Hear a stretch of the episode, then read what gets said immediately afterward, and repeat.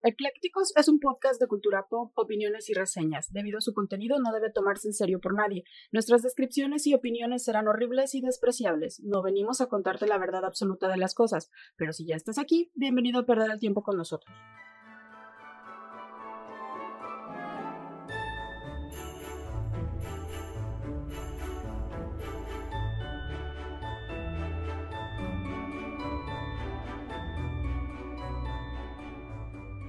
Hola, ¿qué tal? Bienvenidos de nuevo a un viernes, viernes de eclécticos. Este viernes ya de natalicio de Don Benito, no es cierto, de natalicio del niño Jesús, del niñito Dios. Es Saturnalia. Baby Jesus. El nacimiento de Baby Jesus es hoy. Eh, antes que nada, muy feliz Navidad a todas y a todos ustedes. Nochebuena. no, ya es, ya es. Ah, no, sí es Nochebuena. es Nochebuena. Bueno, ya casi les toca Navidad. Ojalá que en esta Nochebuena nos estén escuchando, se la pasen muy bien. Si pues bueno, que les sirva también para para escucharnos en familia, ¿no? ¿Ibas a decir algo tú? Y si nos están escuchando temprano, este, pues para que en lo que preparan todas sus cositas, su comida, la cena, o si todavía están poniendo el arbolito o no lo han puesto, pues pueden ponernos y escucharnos en lo que arreglan sus cosas. Y si se llevan mal con algún pariente o demás, también sirve que les ponen el podcast y lo hacen sufrir un poco. Sí. Ya, ya lo torturan. gente. Ajá, le, pueden poner el podcast y lo, si alguien les cae gordo, pues ahí lo torturan. Ay, perdón, lo torturan, me dio hipo. Eh, pues felices fiestas a todas y todos ustedes. Ojalá se la pasen muy bien hoy, que coman mucho. Eh, sí hay, para que vean que eclécticos no descansen ni el 24, ¿eh? No tuvimos vacaciones. Así somos, así somos de, de chidos. que se la pasen muy a gusto, coman mucho, beban moderadamente. Disfruten a su familia. Y disfrútense exactamente entre todos y entre todas ustedes. Y como ya saben, pues este viernes eh, les vamos a traer el tema que continúa del, del, anterior, que fue el especial navideño parte 1. Este pues, es el especial navideño parte 2. Si ustedes son nuevos y no han escuchado y no saben, pues de esos lados de los micrófonos, todos los fines de semana los saludamos. Yo soy Clau. Y yo soy Mike. Y esto es Eclécticos, el podcast donde hablamos de todo sin saber de nada. Eh, agradecemos a todos ustedes que nos escuchan semana con semana. Oliver Moreno, eh, Perales que nos escucha, todo el Club de los Fracasados, la presidenta Ali, la, vicepresidenta, Zaira Castillo, eh, a Mirella, a Romina, a Paulina, a Ami.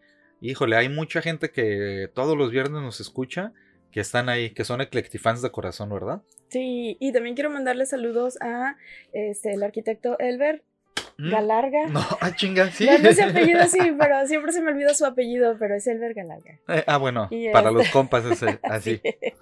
También quiero mandarle saludos a, bueno, a toda la banda de arquitectos de este, las oficinas de Seidum, ¿Mm? este, a Alma, a Felipe, a Fanny, este, a todos los que nos escuchan por allá y a los que nos comparten también, este, y espero que todos estén teniendo muy bonitas fiestas. Y también quiero mandarle muchos, muchos, muchos saludos y un abrazote al chef Israel que debe de estar haciendo una cena deliciosa para su familia y que ha estado subiendo unas fotos en Instagram de los postres que ha estado haciendo. Desgraciado, mándame uno porque se me antojan ¿verdad un montón. que se antojan un montón? Sí. se ven bien riquísimos. Hace unas tartaletas que siempre... Y, los, y ya las conocemos los que hace, sí. con canela. no, sé, pero todo se ve. delicioso. Eh, síganlo, está, tiene su página como asesoría en gastronomía, ahorita les digo exactamente bien. Este, se llama Coordinación y Asesoramiento en Gastronomía. Además de que él pertenece a la red de chefs mexicanos, que es como un colegio. Eh, pues bueno, si en algún momento ustedes necesitan alguna asesoría de tipo educativa o demás, pues tiene toda la experiencia el, chef Israel para asesorarlos. Es un chef que, que este, la verdad está pues, muy bien preparado. Sí. Que además de lo teórico y demás, a la práctica lleva cosas muy buenas y, todo lo que prepara, todo lo que guisa, todo lo que hace lo hace riquísimo. Es lo que hemos probado. sus redes es Israel Morán o también pueden buscarlo como coordinación. No, este, asesoría, y, coordinación. Se llama asesor, coordinación y asesoramiento en gastronomía, así, la buscan. sí. Coordinación y asesoramiento en gastronomía. Es el chef Israel Ramírez Morán y es un excelente chef. Y les digo de verdad, si ustedes están estudiando gastronomía o demás, contáctense con él. Tiene buenos contactos también con, diferentes redes ahí en, a, nivel nacional, e internacional también, ¿eh? de, de, cocineros. Y este, más saludos. Este, pues a todos los que nos están escuchando, a todos los que nos comparten y a todos los que están preparando su cena o arreglando su arbolito para celebrar Saturnalia o la llegada de Yule, que ya fue el 20, ¿qué? 21 junto con el solsticio de invierno, me parece. Ahí en, nuestra página de Facebook de Eclécticos, compártanos las imágenes de su cena, estaría chido. a ver, queremos ver qué van a cenar. Sí, ¿qué van a cenar? ¿O qué están preparando? Estaría interesante que... ¿Va a ser un Twinkie? ¿Va a ser un pingüino marinela? Ándale, con, con velitas. taquitos. Pueden ser taquitos, no hay pues, ningún problema. Para la gente que no conoce mucho aquí en Colima, por ejemplo, los que nos escuchan de otros este, estados de la República, es muy común que en Navidad se haga carne asada. Sí, también. Bueno, pero es que la carne asada es riquísima. Sí, pero, pero aquí en Navidad, este, es. Yo cuando recién llegué se me hacía bien chistoso porque el carbón se acababa. sí. Y este, y se me hacía peculiar que aquí es muy común hacer carne asada. Y es que es todo un ritual, ¿no? También de preparación de los alimentos, y yo creo que por eso, este, pues muchas personas lo hacen, y pues queda rico, rinde mucho. Sí, yo, me, yo me acostumbré al, a lo típico, ¿eh? Del centro, del pavo, pierna, bacalao, romeritos, todo eso. Y este, y, pues esa era la cena, ¿no? Con su postre y todo. Unas comilonas. Sí. Buenísimas. Sí, el bacalao no es para cualquiera, no a toda la gente le gusta. No, a mí no y los romeritos, yo tengo mis. lo sentí muy salado el bacalao. Sí, el bacalao es muy salado. Y los romeritos, haz de cuenta que es un mole, pero yo, yo tengo mi, mis opiniones encontradas con los romeritos porque Así como entran, salen, esa madre no la digieres. Sí, no, los romeritos no los, no los digieres. Ajá. los comes? Yo no sé. O sea, de, verdad que no, eso es lo que yo no, entiendo. No tienen un sabor así como que digas, ah, qué rico. yo prefiero un mole. el, pápalo, que, que sí le da un sabor y un aroma a la comida, el, el, romerito sí. no. No, no, no. no, yo, yo no soy, me gusta el mole, soy muy fanático del mole, pero en, en los romeritos sí como que si los puedo evitar, los evito, pero no así el, el bacalao si me echo una buena torta en recalentado, ¿sabe? Deliciosa. Eh, pues bueno, como les dijimos, este es el especial navideño número 2, volumen 2, donde vamos a estarles hablando de muchas cosas curiosas de la Navidad, acerca de la Navidad. Como todos saben, hablaremos de cochinadas también. Pues sí, pues es que no somos especialistas en eso. Eh, ¿Te jalas? ¿Me jalo? Eh, yo empiezo con, bueno, para los que todavía no saben exactamente qué quieren cocinar, pues podría darles algunas ideas, ¿verdad? Como dices, normalmente aquí, pues en la República Mexicana, depende de la región la comida o también puede ser lo que se te antoje, o sea, en realidad no, no hay así como que algo muy tradicional, o hay familias que sí, y hay familias que no, le varían cada año, ¿no? Pero, ¿qué pasa en otros países alrededor del mundo en Navidad? ¿Qué cocinan ellos? ¿Qué comen? ¿Cuál es su tradición de, o su costumbre de, de comida en estas fechas? Pues bueno, yo me encontré que en Costa Rica, por ejemplo, una de las tradiciones navideñas es preparar tamales. Ah, o sea, chido. nosotros los hacemos en febrero en y en Costa Rica los comen en, Navidad, en la Nochebuena. Eh, todos los años en diciembre los tamales hacen parte de una comida diaria, pero en una visita a una casa que le llaman Tico, que es como la residencia típica de Costa mm. Rica, o ya ves que también es como les dicen ticos, ¿no? También a, los, costarricenses. Este, dicen que si tú vas en Navidad a Costa Rica siempre tendrás un tamal como regalo de hospitalidad. Oh, mira. Y, está padre porque los tamales son ricos, donde sea que los comas son ricos. Si son este aguaditos o, o, más duritos o redondos o planitos o si van en hoja de algo o lo que sea, son, son deliciosos. Entonces, por lo general los tamales están envueltos en hojas de plátano y vienen rellenos de carne. la carne puede ser cerdo, pollo o res. Como los chapanecos, ¿no? Son los, los tamales chapanecos son envueltos en, hoja de, plátano. Y ya ves que esa hoja le, da un saborcito no, no diferente a la masa, o sea, mm, como que se infusiona o no sé. Y además les ponen ajo, cebolla, papas, pasas y otros ingredientes. Entonces pueden ser ricos, dulces, salados, este, los hacen de diferentes formas y es al mismo tiempo eh, la comida principal y el postre. Ah, pues sí, porque puedes hacer un tamalito dulce de postre. Eso es lo que mm. acostumbran en Costa Rica. Si hay alguien de Costa Rica que nos escuche, invitamos tamalitos. En Puerto Rico, por ejemplo, es este es muy común tener en las celebraciones navideñas, este, y también, bueno, en las celebraciones navideñas la comida es el protagonista más importante, ¿no? En Puerto Rico, pero suelen ser las más exuberantes y las más largas del mundo, porque ellos empiezan a celebrar las comidas desde noviembre. Ah, ok, o sea, su Navidad se empieza a No Navidad exactamente, pero es como una así comilona de un mes. Bueno, en México nos aventamos un Guadalupe Reyes, ¿eh? sí, pues más o menos eso es por eso. Yo creo que por la influencia que tienen con Estados Unidos del Thanksgiving, mm, este, ellos empiezan desde noviembre y es así, comer, comer, comer. Entonces, una de las comidas que más preparan es el arroz con gandules, ¿Mm? que incluye granos y palomas. O sea, pueden ser, me imagino que granos de maíz o garbanzos o depende, ¿no? Y, pues la carne es la paloma. Este, esto lo relata según un chef ejecutivo de Goya Foods que se llama Fernando Deza. Y esta comida es sazonada con ajo, orégano, salsa de tomate y aceite de oliva. Órale. Pues es como una fusión media italiana, gringa. todos tenemos un. La, la cocina se, se, compone de un montón de cosas. Fíjate, ahí te va un dato curioso, nerd. ¿Sabías que ahorita que dijiste de, del Thanksgiving, del Día de Acción de Gracias, que la canción Jingle, Jingle Bells fue escrita originalmente para el Día de Acción de Gracias. ¿A poco? Ajá, era, era inspirado en el Día de, Acción de Gracias, no para... Pero fíjate que yo, o sea, em, escucho el jing, jing, y, siempre pienso en los renos. Ajá. O sea, Navidad. Sí, sí, piensas en campanitas, pero originalmente fue compuesta para un Día de Acción de Gracias. Ahí está, para que veas. Y luego, por ejemplo, en Dominica, este, que es una isla caribeña que no hay que confundir con República Dominicana, aunque suene parecido. Este, en Dominica prefieren el plato fuerte para las fiestas navideñas, que es una sopa de tripas. Ok. Esta sopa de tripas, este, la comen en todo el año, pero como que es tradición prepararla en Navidad. Este, y según aseguran, cada familia tiene una receta propia. Y es mm, así como en cada familia sabe un poquito diferente porque le ponen una u otra cosa. algunos les gusta añadir provisiones extras o como raciones, no, raciones no, como, como acompañamientos. Acompañamientos, gracias. Y estas pueden ser verduras de raíz o, verduras, o sea, normales, o sea, zanahorias y bla, bla. Pues Me también son de raíz. las verduras de raíz deben ser como el camote. Pues la zanahoria también es de raíz. Mm, bueno, sí. Pero, o sea, la calabacita y esas cosas. Bueno, pero, por ejemplo, la papa es un tubérculo, ¿no? Ajá, y es de raíz también. Y también la ponen. Bueno, pues le echan verdurita. Yo me imagino que es como un. El tomate no es de raíz. No, no dije tomate. No, pero yo te, yo te digo que esa, es, ah. esa es. Yo creo que por la descripción de esta sopa de tripas debe de ser algo así como un menudo con verdura.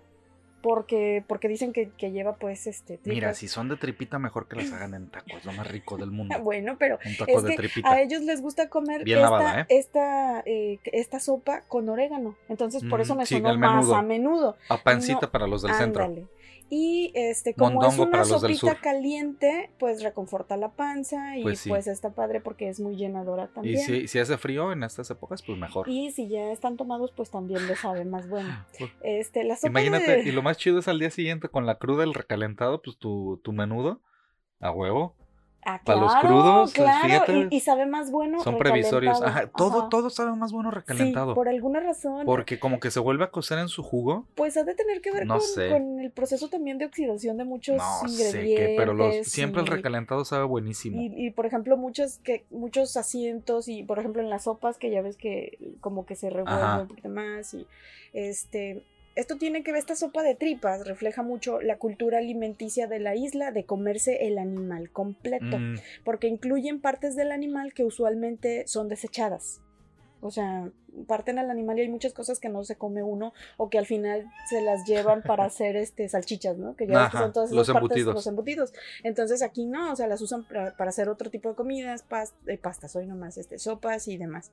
Este, y es una tradición culinaria que tiene influencia africana, española y británica. Sí, pues y es que en todas estas, partes de las islas del Caribe. y demás, pues tienen estas influencias porque todo el mundo llegó a invadirlas. Entonces, pues aparte de la invasión, quedó al menos esto poquito de, la, de la influencia culinaria de muchas regiones que hacen muy rica eh, pues, pues la forma de, preparar su, su, comida. Y por ejemplo, en Nueva Orleans, este, es famosa eh, dejar, bueno, se supone que en Nueva Orleans tienen esta como cultura de dejar que los buenos tiempos ocurran. O sea, tienen como esta, ¿qué será? Eh, de dejar que las cosas pasen, como filosofía. Ajá, como shit happens, ¿no? Así como de, ya, pues ya. O sea, tú deja lo que pase. Lo que es. Así es. Lo que será, será. Pero dicen también que en la época navideña lo que hace importante o, o destacable en Nueva Orleans son sus cenas rebelión, que son este, tradición francesa y este, permítanme, un gato acaba de pasar encima de mi computadora y desconfiguró todo esto. Ok, ya, ya, ya volvimos. Ya estamos de regreso. Dominica. Estás en Nueva Orleans. Ajá. entonces, este, en Nueva Orleans eran eh, sus cenas conocidas como rebelión, que son una tradición familiar francesa que se remonta a principios del siglo XIX. Originalmente se comía después de la medianoche en la víspera de mm. Navidad. o sea, el día de hoy. Como muchos lo en la noche, así es. Y aunque incluye una gran variedad de platos, el más importante o, el más destacado desde el principio era la sopa de gumbo. Ah, el gumbo, para ah. todos los que vieron este, La princesa y el sapo de Disney, el gumbo era este platillo principal que quería hacer esta... La princesa Tiana. Tiana, ¿no es Rihanna? Tiana. Tiana, ah, bueno, pues ella quería. No, Rihanna es de Barbados. que es una sopa de mariscos y tarta. Entonces, este, pues no sé, a mí como que no se me, no se, me antoja un caldo de marisco en la noche, la verdad y menos si no estás en la playa. Entonces, pues en lo particular a mí no me, no me late, pero bueno, si a ustedes sí, pues pueden ir a Nueva Orleans en estas fechas, porque aunque pues eh, ya se está perdiendo esta costumbre de hacer el gumbo para Navidad, porque pues han, han caído en la influencia del resto de Estados Unidos en donde preparan el pavo, la mm. pierna, este, pero pues todavía en algunos restaurantes para los turistas, porque es así como la curiosidad de Nueva Orleans, consumir la sopa de gumbo, que es la, sopa sí, lo tradicional. En Nueva Orleans en Navidad. Qué interesante el gumbo. Y en Alemania tienen esta comida que se llama el Weihnachtsgans. Ok. Es un ganso alemán de Navidad. Mm, en vez de pavo. En lugar del pavo o del pollo. Es un plato tradicional que reúne a las familias de todo el país de Alemania durante las festividades y aunque el pato asado está ganando cada vez más popularidad, todavía se acostumbra incluso en las familias que son de ascendencia alemania pero que viven en otras partes del mundo como por ejemplo Latinoamérica, Estados Unidos o Canadá que tienen esta costumbre de preparar un ganso asado.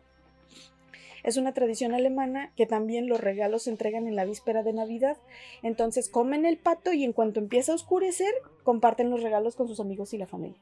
Entonces es como una cena temprana, como entre 5 y 6 de la tarde. Ah, más, temprano. Más o menos. En los Países Bajos, por ejemplo, eh, tienen la tradición del gourmeten, que es eh, un grupo de personas que se reúnen alrededor de una mesa y cocinan pequeños platos en cacerolas chiquititas y luego las ponen en un horno como un horno de leña.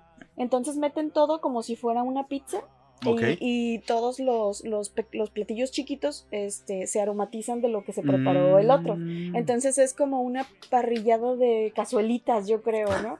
Entonces todos están ahí comiendo, pero, pero lo padre es que la convivencia inicia desde que empiezan a preparar los platillos, no nada más el consumirlos. Y este, dicen además que esta costumbre evoca la raclette sueca y francesa, y aunque en vez de poner el queso en una parrilla comunal, los holandeses usan una gran variedad de carnes, pescado y vegetales. Y además a las personas les gusta cocinar omelets o pancakes que le o panqueques, o sea, como el de postre, ¿no? Y eso pues les añade más, más variedad a lo, como ensalado, dulce. Pues como, eh, como nosotros también hacemos normalmente, te digo, en, en el centro estamos muy acostumbrados a que sea la sopa más el plato fuerte, como en las bodas, que es tu sopita, tu plato fuerte que normalmente es carne y luego tu postre, ¿no? Usualmente es así. ¿no? Eh, a, veces ajá, te tienes como para picar. Oigan, de este tenemos un gatito muy latoso el día de hoy, ¿eh? Por si lo escuchan de vez en cuando estamos tratando, pero como que está requiriendo más atención de lo, de lo normal. Normalmente se queda quieta, pero anda muy, Está muy feliz de que ya viene Navidad. Es que quiere ya su regalo de Navidad.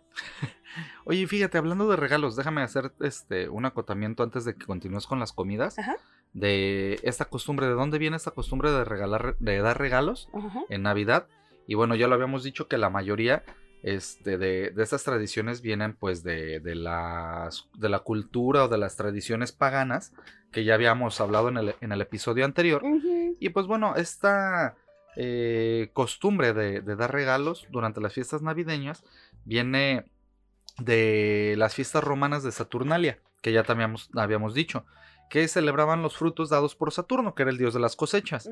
Tras los banquetes o después de estos banquetes tan tan que ya sabemos este que los romanos se caracterizaban por hacer estas bacanales, estos banquetes tan grandes, pues bueno, los comensales intercambiaban pequeños regalos del día de la sigilaria. Este día festivo toma el nombre tanto de las estatuillas de, cerámica que solían regalarse en estas fechas como de los talleres alfareros con los que en los que se fabricaban durante la Saturnalia. Además, los, los grupos o los sectores sociales más necesitados cantaban de puerta en puerta a cambio de comida y bebida. ¿A qué te suena? Ah, pues a, los villancicos. no, las, los que piden Cuando les iban a pedir posada, ahí cantan villancicos navideños.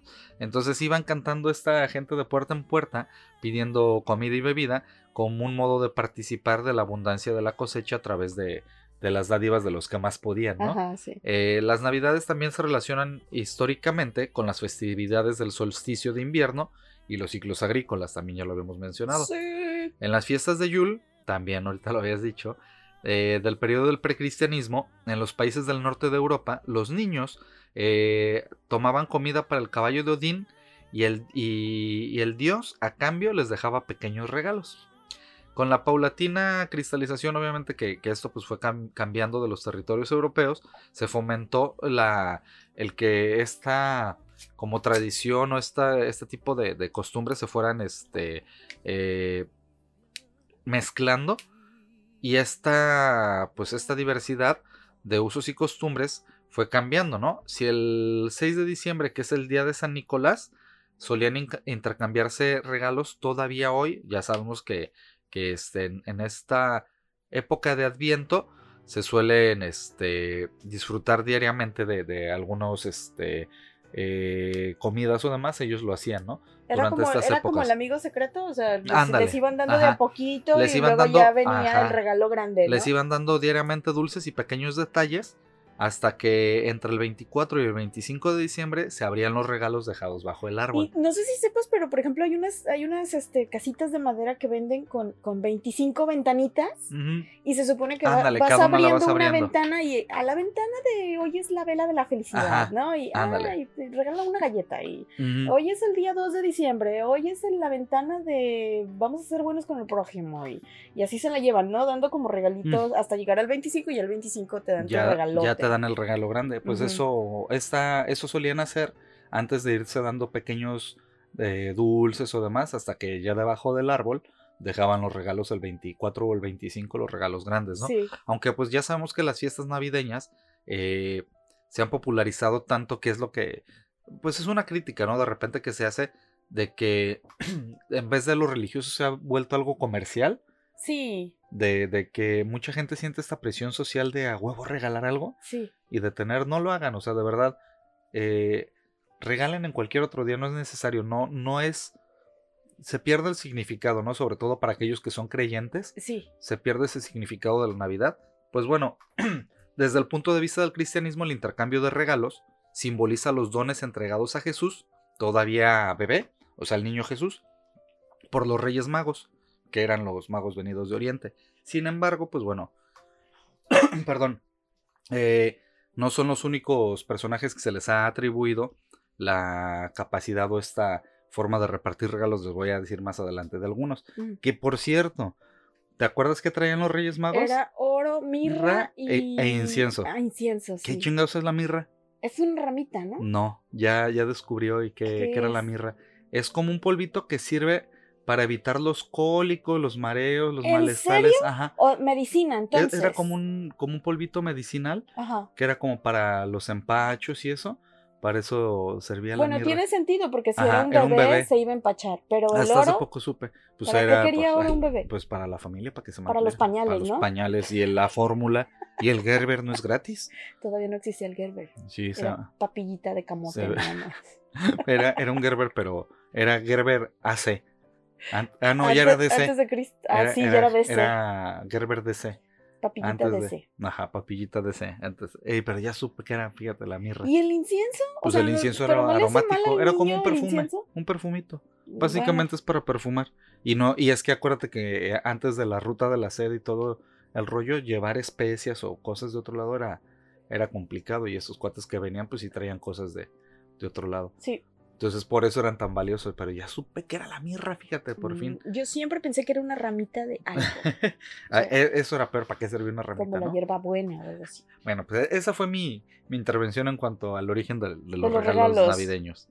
Y es que están padres, o sea, si les gusta hacerlo del amigo secreto y eso, pues está chido. A mí la verdad no me gusta porque siempre, siempre me dan cosas bien feas. Yo por eso ya no Odio los intercambios. Ya no le entro. No me gustan. Es, que son bien difíciles y más cuando te toca alguien regreso, que regreso a la presión social, ajá, que no sabe sus gustos ni nada más. Y es bien, es bien difícil. Y luego dicen, no, es que el límite es de 200 pesos. Y así de, ah, ok. Te, te, dan 200 pesos en jabón o no sé. Sí, no. Yo, a mí me tocó, yo recuerdo muy bien en un intercambio ya este, laboral, eh, que me tocó una persona de, de, ingresos muy, muy cabrones, que decías, ajá, y con esa cantidad, ¿qué le, qué le puedes comprar a esa gente? Que, no tenga. Que se puede comprar lo que quiera.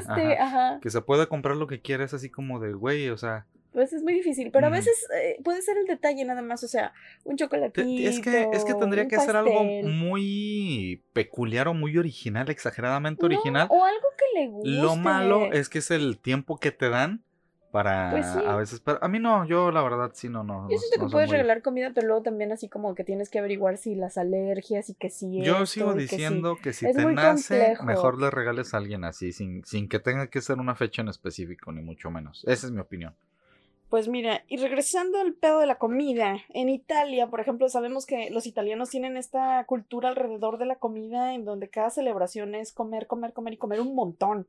Entonces, en el caso de Italia, ellos festejan la Navidad comiendo pescado. Siete tipos de pescado para ser este, específicos.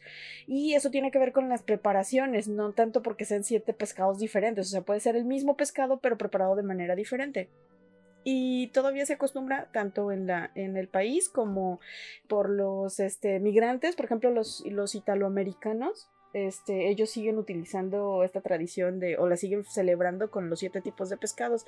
Dicen que este es muy importante para ellos y los platos del pescado pueden ser fritos, curados, en salsa de tomate o de otro tipo de preparaciones. Y todos los alimentos se sirven durante la noche. O sea, no es como que empiecen temprano y de a poquito, no, o sea, es la tragazón al mismo tiempo y los siete tipos, ¿no?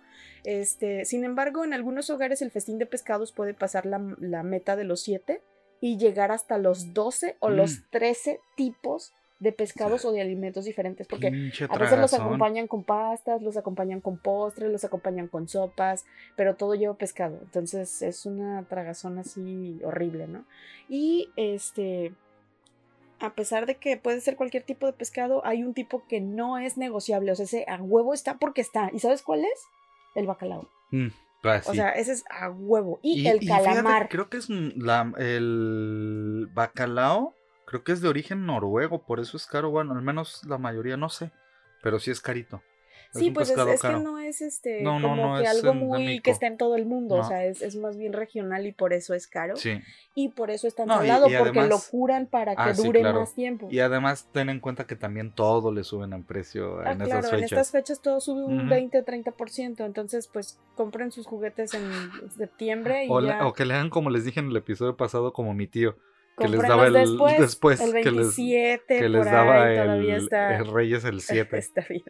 Luego también en Filipinas por ejemplo este como forman parte de, de Asia pues es, es, muy común tener la presencia del arroz mm. pero también del cerdo o sea, ah, el cerdo es súper importante en Asia. Este, el clima tropical de las Filipinas hace que sea perfecto para reunirse al aire libre con la familia y preparar el lechón, que puede ser un puerco chiquito o un puerco, no, no, no, depende, depende del tamaño de la familia, ¿no? Este, aunque actualmente pues se prepara en, en digamos que cocinas industriales o en hoteles y así, en las comunidades alejadas, este, normalmente se, se, ensarta el cerdo en un bambú. Mm. Este, ¿Y le dan vueltas? sí, pero antes de, digamos que lo preparan, entonces este, lo, lo le meten le meten adentro al puerco, pues Imagínate que le metan afuera. Bueno, déjame. O sea, se lo podrían meter por otro lado, ¿no? O sea, no sé. El caso es que lo, los El caso es que lo rellenan. le ponen sal, le ponen este, pues lo sazonan, le mm. ponen chilito, le, le, embarran manteca, este, y, bueno, no, no creo que le embarren más manteca de lo que ella trae, ¿no? Quién sabe, a lo mejor y sí. Pues el caso es que Vamos a ponerle manteca de cerdo al cerdo. Le pueden poner este cebollas para que la cebolla se cocine adentro del puerco. Le ponen limón o sea, básicamente hacen lo que hacemos con el pavo relleno. pero con un eh, puerco, con un lechón. Pero, pero en una hoguera y en, y en un palo ensartado, y le dan es, que, ajá, me recuerda a esas las típicas caricaturas donde tienen el puerquito y le, le van dando vueltas, ¿no? me, ah, lo imagino así como que lo han de servir con su manzanita Como las caricaturas. y, así. Ándale, pues de ahí debe, ha de venir. Sí, dicen, este, bueno, en, en entrevista con un, este, el eh, chef ejecutivo expatriado filipino, decía que en la mayoría de los casos, cuando se hace esto en, dentro de una familia en Filipinas, pues no hay máquinas lujosas de cocina. Todo el mundo simplemente le da vueltas al cerdo atado a un grueso palo de bambú. Y, normalmente fíjate que la comida así de, las comunidades rurales es la más pinche buena. Es que es el sazón heredado de los ancestros y, y, el tipo de, de, este, de complementos que utilizan para guarniciones o sazonas. Pues yo creo que tiene que, ver con que es más natural, ajá. este, no lleva tantos químicos y, y, es súper fresco, ¿no? Porque prácticamente lo cortan ese día. ya, ya me empezó a dar hambre, ya quiero ya quiero comer. Y estamos quiero dando ideas para que hagan su cena. en Rusia, por ejemplo, el, plato de Navidad, no, o sea, obvio sí. es un vodka. Obvio sí. Pero el, es el oso. no, oso asado embadurnado, no. Oso en un, ensartado en una vara. Yo, pensé que comían como alce o, un yeti o no sé, pero. Yo te digo que oso. Pero en Rusia comen arenque, que es un pescado, envuelto en abrigo de piel. Ok. Y lo llaman el Seyot Kapochuboy. Esa es la comida tradicional y es este, a, diferencia de. lo le ponen el abrigo de piel para que no le dé frío. escucha muy frío. Ay, es que pues hace mucho frío, o sea, obvio. Eh, aparentemente parece como que es un eh, como que es un, ¿qué será? Como un pescado empapelado, me lo imaginé ah, cuando dijeron así, pero no, es, es una ensalada. Es una ensalada con pescado. Este, y lleva varias capas. Y me acordé, eh, hay un episodio de Friends, para los que todavía les tocó ver Friends, en donde están en una cena de Navidad y Rachel empieza a seguir una receta y hace un ah, postre con capas y, empieza a meterle carne molida y quién sabe qué, y crema pastelera porque se equivoca en la receta. Y Entonces, combina lo de un pastel de carne con lo de un postre o algo así. Postre. Entonces me imaginé que era más o menos ese tipo de ensaladas, o sea, como que va por capas, este, le va preparando ándale, ajá, pero sin pasta. Ajá. Este, y eso es lo que comen en, en Rusia, esta ensalada de pescado. Este pastel tiene capas también de remolacha, mayonesa, huevo duro en cuadritos y por supuesto arenque. Ok. Yo siento que el, arenque no, se oye rico, ¿ah? Hasta ahorita se me ha antojado nomás el, el, puerquito de Filipinas. Sí, creo que a mí también Hasta ahorita es el que, más, Hasta ahorita, lo que y, llevas. Y me daría curiosidad de probar el, el, el menudo este Ah, bueno, no, y el gumbo, el gumbo sí, sí se me antoja. No, a mí se sí. me antoja el gumbo, pero sí se me antoja este, la, la sopa de tripas, por ejemplo. Ah. E, esa sí se me antoja. Fíjate. Este, en Polonia, ellos eh, comen bollos de masa hervida, eh, le llaman también pierogi y van rellenos de puré de papa, queso cottage o chucrut. Yo mm, no sabía que era el chucrut. entonces lo busqué y el chucrut es col blanca lactofermentada. Sí, es un fermentado el chucrut y, y se ve bien bueno, ¿eh? Lo, utilizan, sí. se ve. ¿Sabes, a qué se parece? Al kimchi, pero sin chile. Pues, ah, ah bueno, ah, es como los australianos con la vegemita, que son vegetales también, ajá, son vegetales fermentados. Y este, pero sí, el chucrut ya lo había visto hace poquito eh, de esas veces que, no puedes dormir y estás viendo TikTok a lo güey. Un güey preparando chucrut. Y vi, cómo lo preparaba y todo lo, lo, salan y lo dejan en conserva un rato para, para utilizarlo y se veía se veía bien, o sea. Como el kimchi. Ah, o sea, porque el kimchi también es, es una comida. Es, una conserva, igual. Es una conserva que preparan los surcoreanos, o los coreanos, pues, este, que también es a base de col, pero lleva otras especias y lleva picante. Y de hecho, por ejemplo, los coreanos que vienen a México, como aquí no consigues kimchi en ningún lado, ellos tienen que prepararlo su propia a, A ver si, si el chef Israel sí está escuchando este episodio, que sí, sí nos escucha todos los viernes.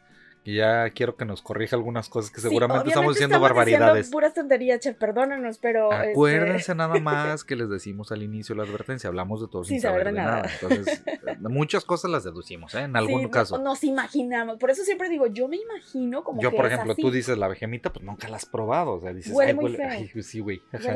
En todas las películas que he visto, dicen que huele muy feo. Entonces ya, no, a lo mejor nos van a corregir algunas barbaridades. Pues sí, obviamente. Oye, habrá quien sí le guste la vejemita, pero también es como hay gente que no le gusta el menudo. Sí, o que no le gusta la mostaza. Los tacos de tripa. Que o los tacos de tripa. Entonces, Mira, este simplemente hubo una discusión hace un año de la pizza con piña y ahí se volvió loco el internet. Sí, no. Entonces, bueno, ahí. Pues mira, el gusto rompe géneros. Así es, así es. Entonces, mientras no te comas a otra persona, yo creo que vamos bien. Esta comida este, lleva también eh, una, ¿cómo se llama? Se sirve con diferentes aderezos, como mantequilla derretida, cebolla frita o skarki, que son nuggets de cerdo crocantes. Se oyen chidos esos nuggets. Ajá. Pues a mí me gustan los nuggets de pollo y se me hacen ricos. O algo así, ajá. Y aunque tradicionalmente el pierogi servía, este, ahora los bollos de masa son fritos, este, y son cada vez más populares. Porque todo lo frito sabe más bueno. Porque engorda. Pregúntale a los gringos. Porque engorda. Todo frían. Y, y para los que son carnívoros, ojo, este, todas el pierogi es completamente vegetariano. O sea, no. Ha de ser como los rollitos, ¿no? Se me figura un poco así que, que mayormente traen vegetales. Puede ser que sí, y eh, al menos los pierogi navideños mm. son este completamente vegetarianos porque de acuerdo a la tradición polaca está prohibido comer carne durante la oh. Werkseska que es la cena de Navidad. Bueno. Entonces, pobrecitos este, a los que nos gusta comer carne, porque pues valió madre. Pero también tiene que ver con que Polonia observa eh, muchas costumbres católicas, o sea, están muy arraigadas y pues la Navidad tiene muchas de las restricciones dietéticas que son similares a las que se repiten en la cuaresma. Ajá, Entonces hacen este como depuración de las carnes, como para, no sé, obtener la paz mundial o, no sé, acabar con la hambruna, todo eso funciona. ¿eh? Cada sí, claro. Cada vez que uno no come carne, este, pues el mundo mejora a sus alas? Ajá, sí. Y luego en Sudáfrica, y, parece cliché de verdad, pero en Sudáfrica la tradición es comer orugas fritas. Y no está tan alejado. ¿Orugas fritas? Orugas fritas. Y no está tan alejado pues de lo que comemos aquí. Grillos, comemos hormigas, huevas de, no sé qué. Entonces, a lo mejor, a lo mejor saben chido. Y, y, yo no sé por qué, pero me las imaginé. Viscosos pero sabrosos. Cubiertos de chocolate. ¿No? Yo me, yo me acordé de Timón y Pumba cuando aplastaban las oruguitas. Y así es que luego se las Timón y Pumba las Cumba. Timón y Pumba las comen, se ven ricas. Es que parecen como de gomita. Ajá, pero, pero, sí se ven babositas, sí, pues sí. como viscosos pero sabrosos, acuérdate. En Groenlandia, por ejemplo, consumen el kiviak, que es una delicatessen típica que se prepara con aves marinas fermentadas en el interior de una piel de foca. Ok. Y en esta piel de foca permanecen las aves durante un mínimo de tres meses. Mm, ok. O sea, las, preparan en, ¿qué será? ¿Septiembre? ¿Octubre? ¿Noviembre? Ajá. Bueno, no se antoja. A finales de septiembre están cazando las pobres aves y luego matan a una foca y meten los cuerpos de las aves adentro de la foca y luego amarran la foca con, me imagino que, no sé, o algunas otras especies o lo que sea, y luego lo dejan guardado tres meses. Bueno, también Groenlandia es un lugar muy frío, ¿no? O sea, no creo que se pudra, pero ¿a qué sabrá?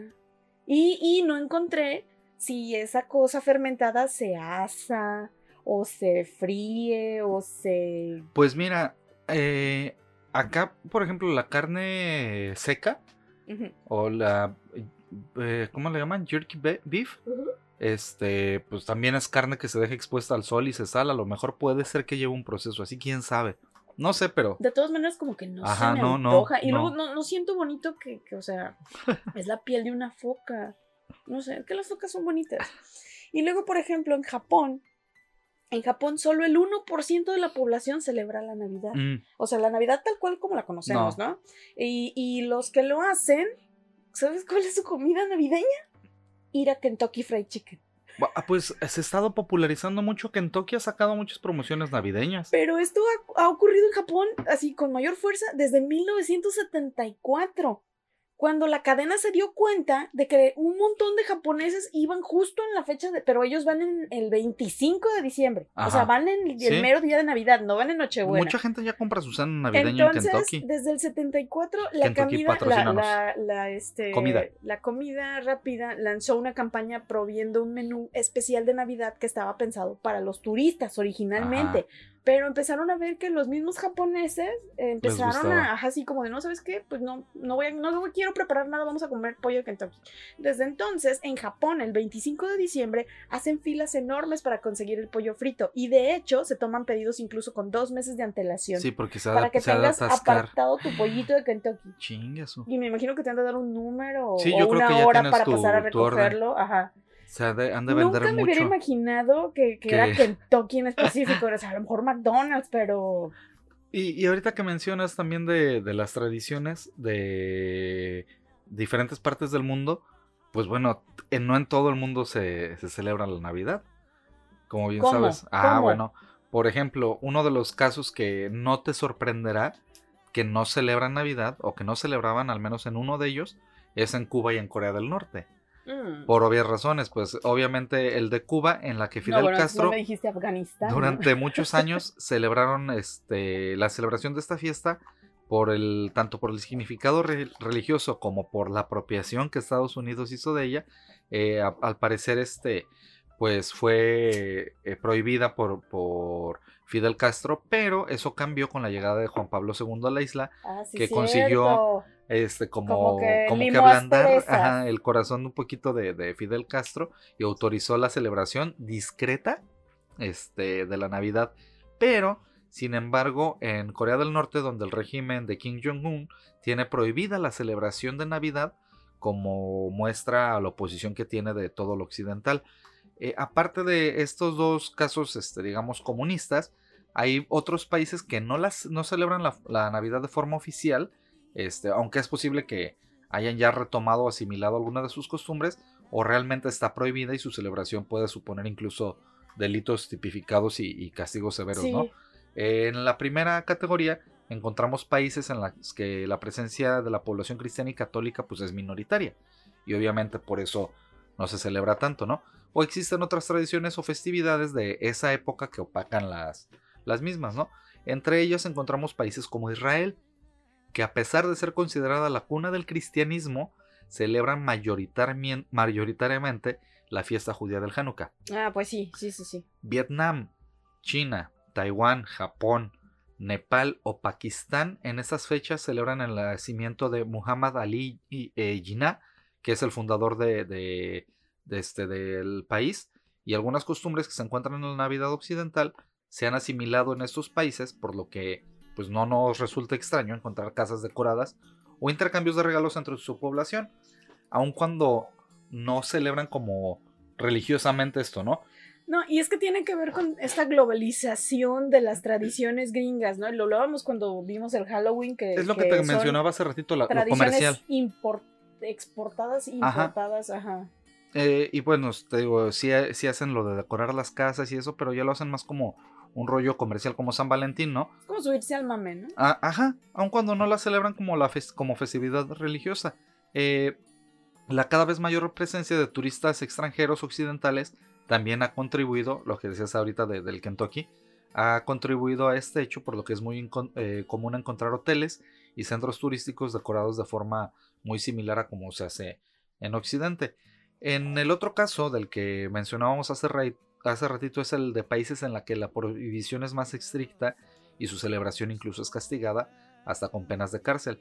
Esta situación suele encontrarse en países eh, teocráticos en los que la separación entre el Estado y la Iglesia es mucho más marcada o incluso este, en otros que es inexistente, ¿no? Pudiendo existir una religión única y llegando a utilizarse las escrituras sagradas de esta religión como base para el sistema legal del país. Así ocurre en países con tradición musulmana, que son los, los que se rigen ya veces este, más por sus escrituras, en cuestiones este, incluso legal o jurídica, como Arabia Saudita, Irán, Irak, Malasia, Somalia, Brunei, Yemen y Libia. Eso sí es básicamente en algunos hasta prohibido, ¿no? Penalizado. Entonces, este, pues en otros no se celebra Navidad, aunque quisieran. No, y porque también tienen esta como eh, odio hacia la cultura. Este, Todo el rechazo a la cultura occidental y norteamericana. Entonces dicen, no. muerte a los arbolitos de Navidad. Muerte a los gringos. Y me encontré, por ejemplo, en Portugal. En Portugal no tienen una comida en específico, a diferencia de, estos otros países en donde he estado comentando, pero o sea, es como una comida más tradicional. Pero lo que se me hizo bonito es que ellos acostumbran en la cena o sea, en la mesa de la cena, dejar una silla desocupada, una, una, silla libre, para que todos los espíritus de los seres queridos que ya no están en este mundo puedan integrarse a la cena. ¿Y todos en una sola silla? ¡Qué cabrones! Se turnan, es como el, suyo, el, juego de la silla. Y no van, a caber todos y nada más o sea, uno, llega a la entrada, otro llega al plato principal, otro al postre y así. Y los demás están así paraditos atrás, pero... Van haciendo fila. Se me hizo bonito que dejen una silla. Es que, o sea, pues tiene que ser una, Mike, porque si ponen muchas, pues entonces tienen que rentar un local de fiestas y mesas vacías. O sea, no, no, así no sale. No, no costea. Pero sí se me hizo, se me hizo bonito pues que, tengan esta, esta tradición que las, lo hacen en Navidad, aunque pues nosotros lo hacemos también en, noviembre, ¿no? Entonces es, es parecido. Y luego tenemos juegos extraños de Navidad. Y si usted está preparando su posada en, su cena navideña de Nochebuena y, no, y no, sabe qué hacer y está aburrido y qué hacemos, pues bueno, en una de las tradiciones más curiosas de Navidad es la del cagatío o cagatío, que es la es este un, juego, un juego tradicional de Cataluña y que eh, podrás disfrutar si te la pasas en la región de Barcelona, en España, en estas fechas navideñas. Este, este, esta, este tradición del cagatío. Qué chistoso en México tenemos la del tío cagante. El de usted nunca. siempre hay uno. Siempre hay un tío cagante, güey. uno en las familias. Usted nunca vio por mi abuelita, tío, pero los terrenos van a ser míos. Siempre se pelean Siempre por, eso en las Y parece chiste, pero es, anécdota. en este caso, el tío es un tronco pintado con una cara sonriente. Ah, fíjate, igual que en las familias, siempre hay un pinche tío, así. Tronco. Un trío tronco con la cara sonriente y pintada bueno, nomás. Este tronco suele estar tapado con una manta y se le da de comer. No sé qué le den de comer, dulcecitos o agüita, no sé. Tierra. pero haz de cuenta que esto se hace durante varios días, ¿no? El día de Navidad, los niños golpean con bastones mientras le cantan una canción para que cague dulces y pequeños regalos. O sea, es como una piñata tronco. Me acordé de Renny Stimpy de tronco, tronco. A, todos, les va muy bien. Tronco, Es bueno, es mejor también. Es bueno, es mejor también. pero empezaba por la escalera, puede, rodar y a tu perro Pues este, no sé, se oye chido. El próximo año hay que hacerlo. Hay que comprar un, un, leñito. Y fíjate que a lo mejor tiene que ver esto del, del pedacito de tronco por lo del el árbol de Yule, ¿no? No sé. O sea, porque ya ves que es un leño que se quema. A mí me da mucha risa el cagatío. el cagatío. Próximo año, Mike sin, sin falta. Mira, no me sorprendo después de, haber, de haberme enterado que existe una caricatura española que se llama El Pelopanocha. El Pelopanocha, ¿qué onda con esa? Ay, ¿por qué les ponen esos nombres? O las, o las traducciones, no, no, las, los doblajes. El que me enseñaste el otro día, el de Marica. Ah, sí. No, pero. Pero, Marica es, un nombre, es un nombre. Es el nombre. Ajá. Ay, güey, no pero, me sorprende. Pero bueno, en Alemania. Espérate, espérate, espérate. Ah, ok. Ahí te voy a otra eh, de España. Vamos a seguir este con, con lo de España.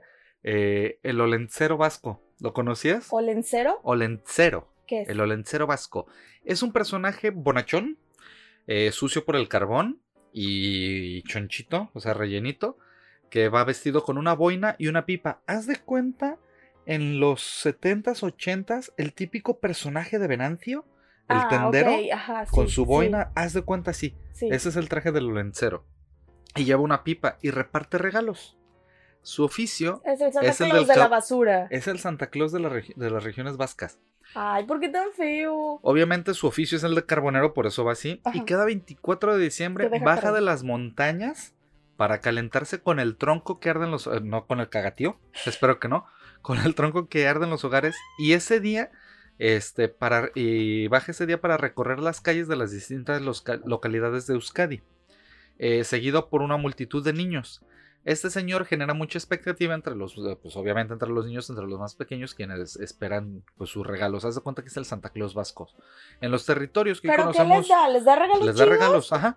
Es, el Santa Claus. En los territorios que hoy conocemos como Euskadi, en el País Vasco eh, francés, existía una tradición muy extendida por la cual durante los días cercanos al solsticio de invierno se conmemoraba la renovación de la naturaleza y del hombre. De esta manera, pues se creía que a la muerte le seguía la vida. Es la parte del renacimiento. Y es, bueno, obviamente esta idea de renovación la que simboliza, la, que simboliza la, la figura del olencero, de ahí su aspecto pues de viejo y desaliñado y porque en el fondo representa que es el tiempo pasado que está a punto de morir. Ah, un poco como lo del año viejo, ¿no? Y por eso también su posterior desaparición con la que el paso del año nuevo renovado llega a través de, de la quema. La figura del olencero, sin embargo, no ha estado asociada siempre a un carácter festivo. En ocasiones se ha convertido en un personaje de terror. En el siglo XVIII se avisaba a los niños de que bajaba por la chimenea con su hoz y a aquellos que no estuvieran dormidos les cortaba el cuello. Ah, bueno. Bien chido.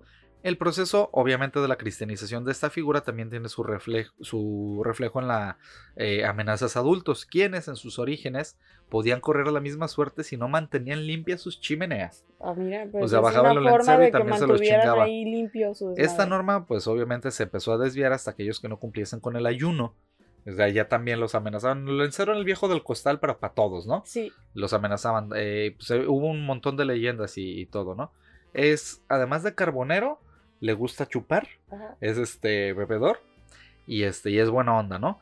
Eh, la historia del Olencero es muy variada, de tal manera que ha adoptado a lo largo de ellas varias este, historias, incluso varias antagónicas. La figura que el día de hoy desfila todos los 24 de, diciembre por, por Euskadi, este, repartiendo regalos, ha sobrevivido a lo largo de los siglos adaptándose a, las, a la época y a las creencias y obviamente también ha tenido cambios físicos y de personalidad, de, pasar después de su guadaña y todo. Este, algo pues más Ajá, ahora es más estilizado, tiene barba gris y además ya tiene una mujer. O sea, ah, claro, porque... Además como la señora Claus, pero te va, te va a dar risa cómo se llama la esposa del Olencero. Se llama Mari Domingui.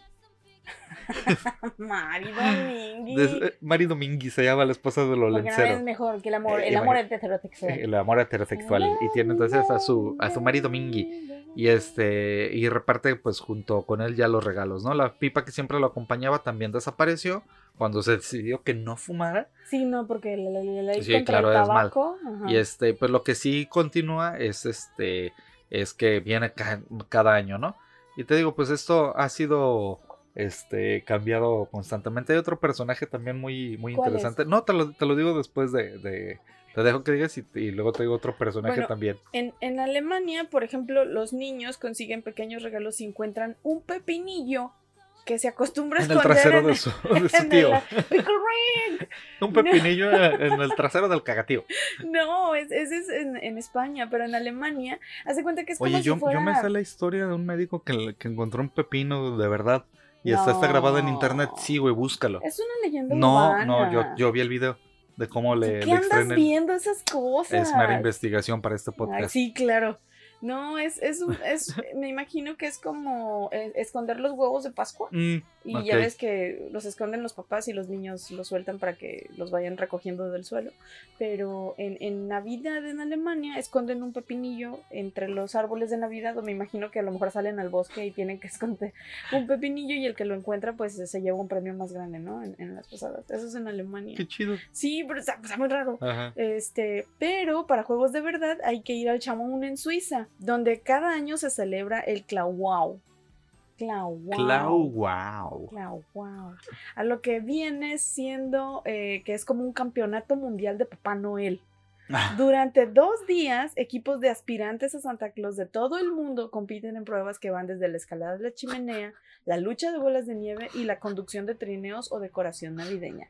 Y creo que sí he visto videos de esto porque se, disfrazan de Papá Noel y es como las Olimpiadas navideñas de Santa, Claus, ajá, y, así mm. les ponen número y tienen como, como si fuera un triatlón pero de santas y está, está cagadillo, pero pues puedes hacer algo así en, en lo local, ¿no? Ándale. A ver, escalen este palo de luz, este poste de luz y el que baje el transformador. Brinquen, brinquen el muro hacia el otro lado, hacia Estados Unidos. Ese, sería bueno, los mexicanos ganaríamos en eso. Sí, hay una, hay una estadística muy grande de que son buenos escaladores. Ajá, Pues qué hubo, ¿ves? Sí, sí, tienes razón.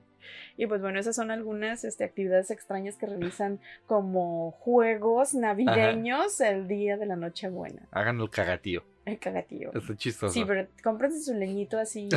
bien hecho. Para, píntenle bien su carita. Eh, bueno, dentro de los personajes también curiosos que existen en, en, esta época navideña, hay una que me gustó y es la Befana. La Befana o Bruja Befana. Eh, la leyenda de la Befana es muy antigua, muchísimo muy antigua. Eh, se, se, dice o se cuenta que cuando los Reyes Magos llevaban los regalos para el niño Jesús hacia Belén, se perdieron por el camino. Eh, los Reyes Magos perdieron por un momento de vista la, la, estrella de que les guiaba, que era la estrella de Belén, ya ves, que supone que les dijeron, el arcángel bajó y les dijo, sigan esa estrella, y van a llegar a... Entonces, bueno, pues se nubló y no pudieron encontrar la estrella. Pues los Reyes Magos desesperados comenzaron a preguntar a todas las personas que encontraban en el camino y primero fue un pastor que iba a ver al niño Jesús y no supo qué contestar. Este, ¿una estrella? Preguntó, pues obviamente dice, sí, con estas nubes no se ve nada, ¿no? Eh, siguiendo por el camino, los Reyes Magos se encontraron con otro niño que tampoco supo contestar la pregunta. Eh, había una estrella muy brillante en el cielo, pero hace rato que dejé de verla, le dijo el niño. Y mis papás nunca me dijeron dónde está ese sitio que buscaban. Era un ovni. Ah, seguramente.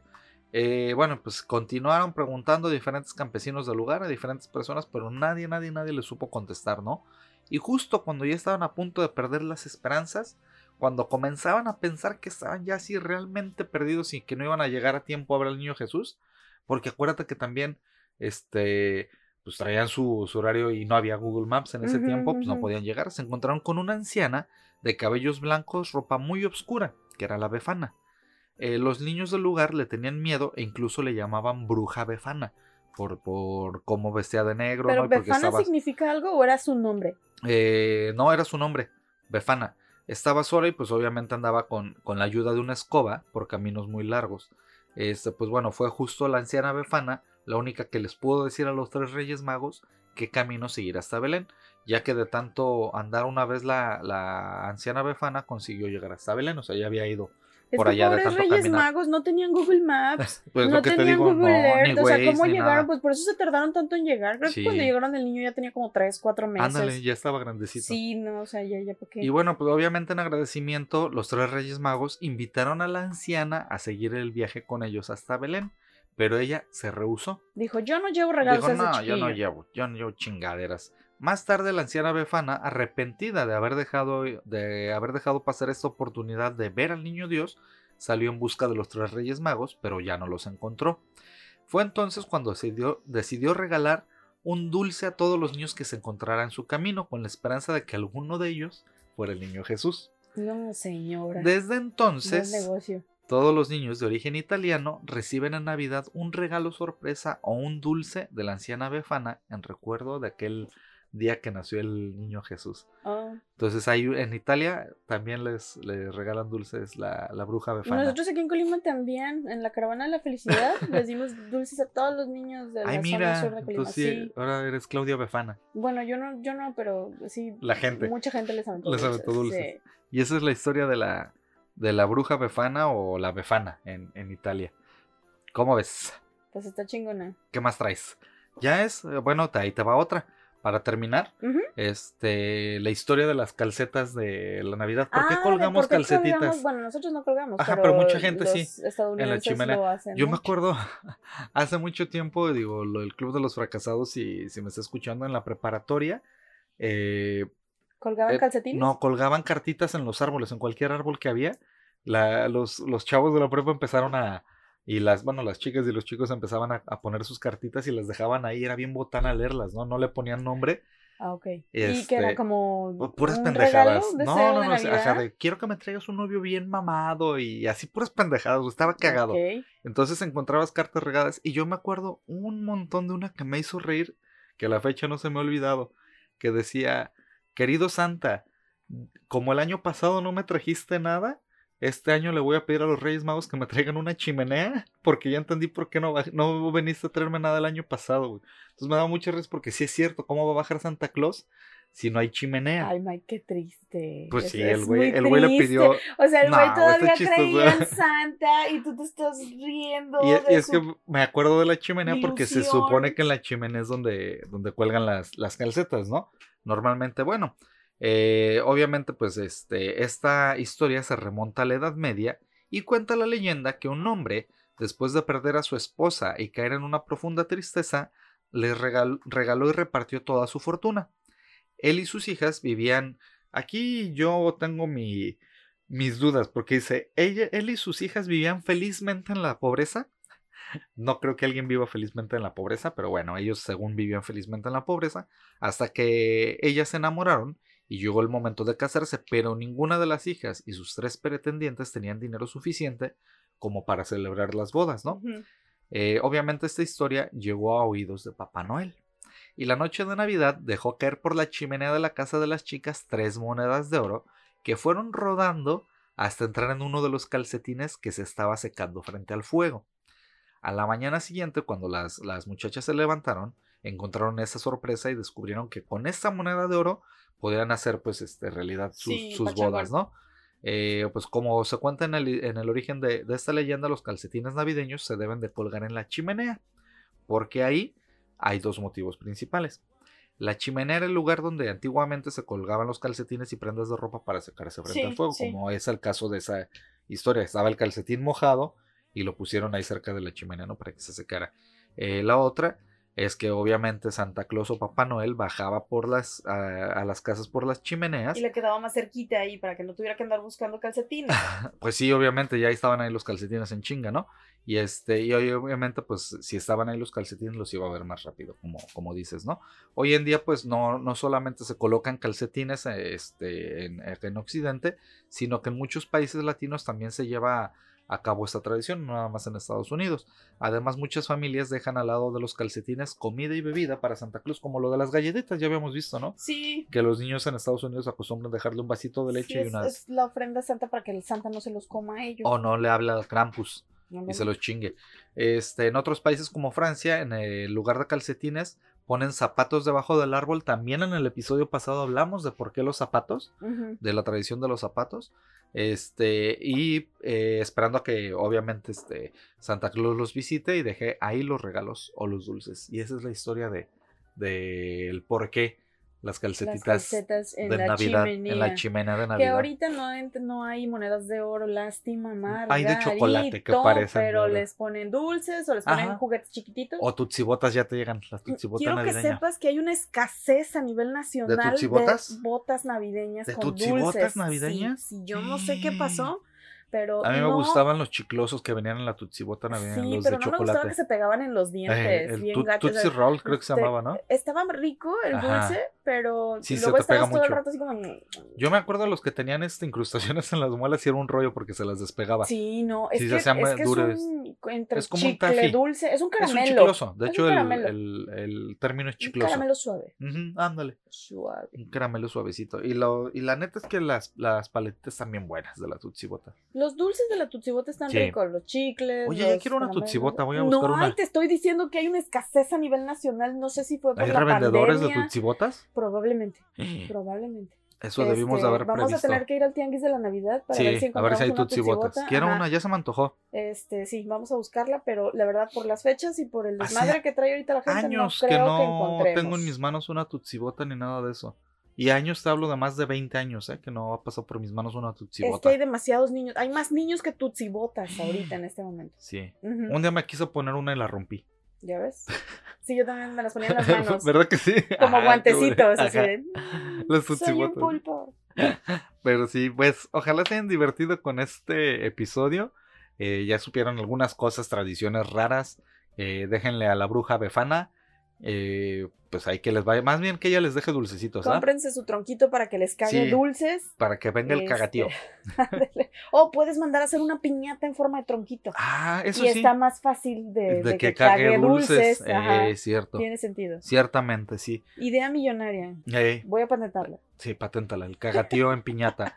Pásenla muy chido. Disfruten, coman, beban. Coman rico, para eso soy, para comer rico. Sí. Y disfrútense entre ustedes. No manejen borrachos, por favor. Mm, Mejor quédense ahí, no hay prisa de llegar a ningún lado. Duérmanse. Por favor, no truenen cohetes. Sí, por lo que no, más quieran. no truenen cohetes. No es chido. Usen bengala si quieren, pero, Ajá, pero sí, o, no. o de estas lucecitas así. Para los, los animalitos es muy traumante y es muy peligroso para, Para algunos muchos niños. niños, con, con este, ¿cómo se llama? Con autismo también es Sí. muy, eh, les afecta muchísimo, entonces no truenen cohetes. No tiene caso, la Les neta. afecta a las aves. Nada, a nada más por hacer ruido como que no, no está chido. No. No, entonces mejor este, truénese la cola. Y aparte les truenan en las manos a los niños y Sí, les, se les los dejan sin dedos. los dedos y, o Sí, sea, y no ¿para vuelven a crecer, ¿eh?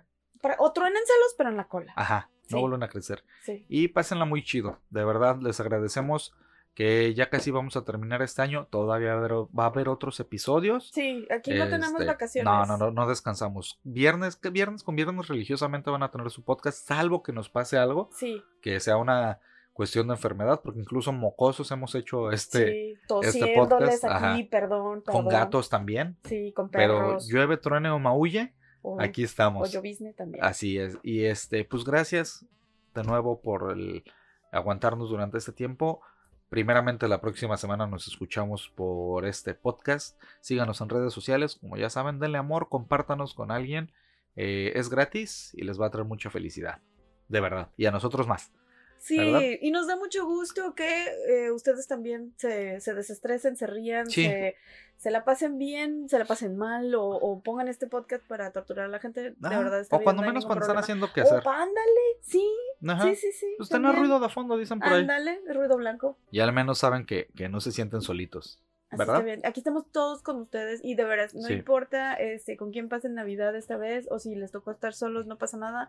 Aquí estamos nosotros con ustedes y todos sus seres queridos que están donde sea que estén, pues, también están con ustedes. Entonces, nadie está solo. No, no, no se agüiten en Navidad. Sé que hay mucha gente que se agüita, pero vamos a tratar de estar bien. Sí, todo va a estar bien. Sí. Échenle muchas ganas y muchas gracias. Muchas, muchas gracias. Nos escuchamos la próxima semana. Nos despedimos. Yo soy Clau. Yo soy Mike y nos escuchamos pronto. Bye.